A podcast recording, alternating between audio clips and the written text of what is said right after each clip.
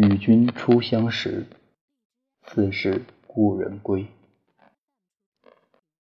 古人说：“白头如新，青盖如故。”意思是，有的人认识了一辈子，彼此间仍然毫不了解；但有的人，却仅仅是停车相问的那一瞬间，灵魂与灵魂之间已经猝不及防的打了个照面。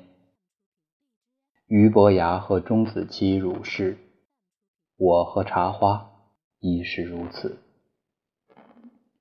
叫它茶花，是因为有一种烟名为茶花，盒上书着两句诗：“与君初相识，犹似故人归。”因为这两句诗，文艺小资青年们一度对对这种烟青睐有加。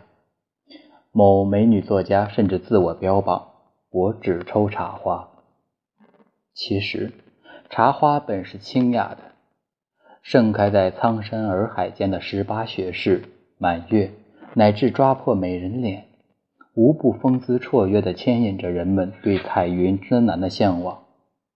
但一种事物太过受人热捧，难免落入恶恶俗。我还是姑且。称它茶花吧。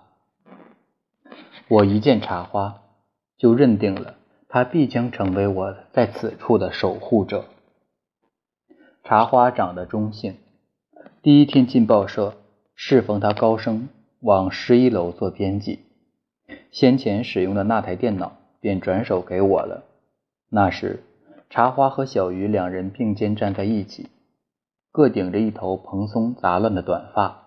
活像两只狮子，小鱼太瘦，看起来像只疲弱的狮子；而茶花头大脸圆，活脱脱一副小狮子的可爱憨态。中年模样的人特别显年轻。刚见茶花时，我以为他不过二十许，本科刚毕业，进报社实习的新人。后来他透露自己也已有十年的从业经历，我不禁大跌眼镜。依气质来分，茶花和我完全是不同类型的人。我向来是太把自己当做女人，和人说话未语就有三分娇。茶花是个对性别定位比较模糊的人。熟了之后，我开玩笑地说：“你怎么打扮的这么中性啊？”当时茶花身着一紧身黑色纱衣，一听我这话，当即反驳：“难道这样的衣服不女性化吗？”的确，这件衣裳分明是性感妩媚路线，穿在她身上立马味道大变。我哑然失笑，才终究才明白，终究是人穿衣，而不是衣穿人。我对茶花一见面就颇有好感的，刚进报社特无助，所以老是缠着他问这问那。茶花为人温厚，我问三个问题，他好歹也回答一个。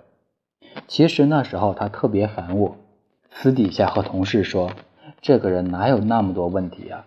干脆改名叫十万个为什么得了。”茶花对我态度的转变源于文学。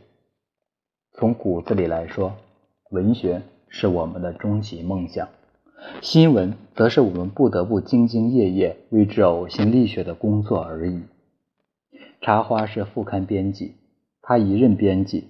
我的文章便铺天盖地地出现在他所负责的版面上，书评、影评、乐评、散文等等，以无孔不入之势占据了报纸的大学大小角落。起初我们纯粹是业务上的往往来，后来茶花慢慢动了爱才之心，在他的眼中，我是颇有几分才华的。虽然如此。茶花最看不得我的情感类散文和小说，他直白地说：“你的小说跟你的人一样，就两个字，暧昧。”他还说：“那么矫情，你累不累呀？看得我就想给你两巴掌。”在文学上，我们走的是完全不同的两条路。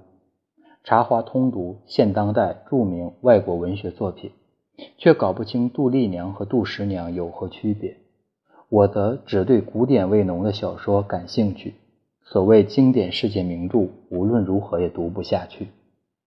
茶花走的是高端精英纯文学的路线，小说中充满了王小波式的黑色幽默和反讽，语言极其尖锐，思想极其现代。而我却只爱通俗文学，对艺书张爱玲之类津津乐道。文章大多无甚深刻思想，用茶花的话来说，就是尚停留在感官层面。但这并不妨碍我们互相欣赏。我们就像隔岸相望的一棵树和一朵花，树有树的挺拔，花有花的妖娆。正因为有了对岸那不曾远离的遥望，才有了，才少了那份顾影自怜的哀伤。当然，即使伫立千年，树仍是树，花仍是花，我们永远不会改变自己的姿态和内核。其实。以上的话是任何两个文学青年之间都能发生的故事。如果仅仅只是这样，它又何足以触起、触动起我那种与君初相识，犹似故人归的情思？如何能成为我独一无二的茶花？我和他之间绝不是一种简单的惺惺相惜，而是同声相应。我在山谷这端呼喊，他就在山谷那端响应我的回声。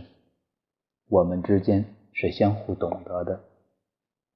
人的本质是彻头彻尾的孤独，终其一生，也许我们都遇不到能足以安慰自己寂寞的人。直到有一天，我遇见了茶花，我相信我们是同类，我坚信它必会减轻我飘于人海的孤苦无依感。凭着这份奇异的自负，我终于走入了他的世界。茶花说：“我之所以跟你说这些不能告知他人的秘密，是因为我知道你和我一样，也不是个好东西。是的，我们都不是什么好东西。说的好听一点，我们属于特立独行的一类人。对于社会主流来说，我们摆脱不了边缘人的身份。我们是异端，是异类。我们总是自以为的。”把自己摆到传统道德价值体系之外，我们对无趣的人生规则报以冷漠的微笑，却自知永远无力改变。我们都有一具大好青年的外壳，从表面上看来，我们努力上进，奋发图强。其实，对于这个现实世界，我们只有一种态度：逃离，恨不得能立即逃离。茶花的理想是赚足够多的钱供父母颐养天年，完成所有社会人需尽的责任，然后开着车，听着音乐，和自己心爱的人一起去看海。听到他的所谓理想后，我心底其实是暗自唏嘘的，听似一个简单到不能再简单的理想，事实上却可能永远无法实现。就像我的理想。有一间自己的小屋，在旁边种满桃花，和一群朋友整日饮酒写诗。亲爱的，我不知道他有没有实现的那一天。我和茶花曾经从报社一直走到兴中道上，在兴中园看叔叔阿姨们跳热闹的广场舞。为了买把牙刷，我们从百家逛到街边的士多店，结果还是没有买到。我常常从茶花的床上醒来，草草梳个头，又赶回家刷牙。那个夜晚，我们似乎一直都在行走，和我们的脚一样，一刻不停息的还有我们的嘴巴。茶花就是我的树洞，我总是不厌其烦地向他描述我成长过程中的点点滴滴，我看过的某部印象深刻的书。多年前错过的某个清俊少年，因下雨而伤感的某个黄昏，诸如此类。茶花也说，当然比我说的要少。他只有喝得半醉时，才会滔滔不绝，且声如洪钟。我喜欢和茶花说话。这个世界有太多言语无味的人，像某些人，你对他说一句话，可能要用三十句话来解释，搞得自己。不亦乐乎？对话犹如博弈，要棋逢对手才能精彩尽兴。茶花便是我的好对手，和他谈话，我的脑子总会格外灵光，如妙语连珠，滚滚而来。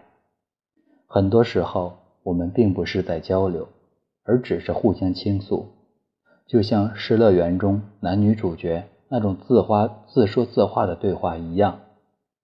有时候茶花正忙，就回复一个“嗯”“哦”之类的，但我并不在乎，因为我知道。我并不是在对着一头牛弹琴，我所说的他都明白。张爱玲说：“一个聪明的人是敲敲他的头顶，脚板都会响的。”茶花看起来有点呆头呆脑，事实上却是个通透聪明人。他曾说：“把我们的聊天记录粘贴到博客上去，必定能吸引不少眼球。”茶花对我的评价是。你这个人虽然无耻，倒也坦白；虽然粘人，但也有可爱之处，而且看久了还觉得样子蛮好看的。我认为这是至今为止人们对我最好的溢美之词。茶花嗜酒，酒量却小，自称除了钱啥都不爱，却能拿出最后一百块请我喝酒。在我最苦闷的时候。幸好有酒和茶花与我作伴。惭愧的是，一次茶花因饮酒过度，身体不适，好几天才缓过神来。临走时，是茶花送我到车站，从搬家和工作的繁忙中挤出一点空闲，送我这个与他相识不过三个月、相熟不过二十天的陌生人。火车上，一直给茶花发短信。我到韶关了，脚上仍穿着你给我的那双袜子，破了两个洞。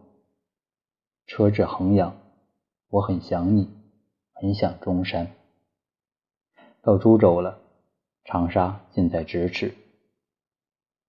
没有茶花，中山与我，便只是一座无处告别的城市。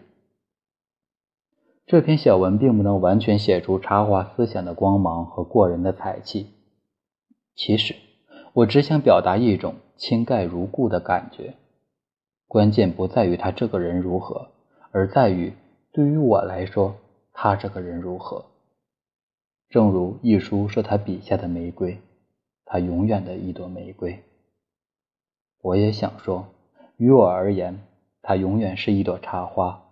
它的位置应该是在蝴蝶泉边，在大理湖畔。不管它盛开在何处，也不管它的芬芳是为谁，我只要知道世上有这么一朵茶花，已足以化解半生的寂寥。在十小时车程外的长沙，我祝愿中山的茶花能早日带着他的爱人去看海。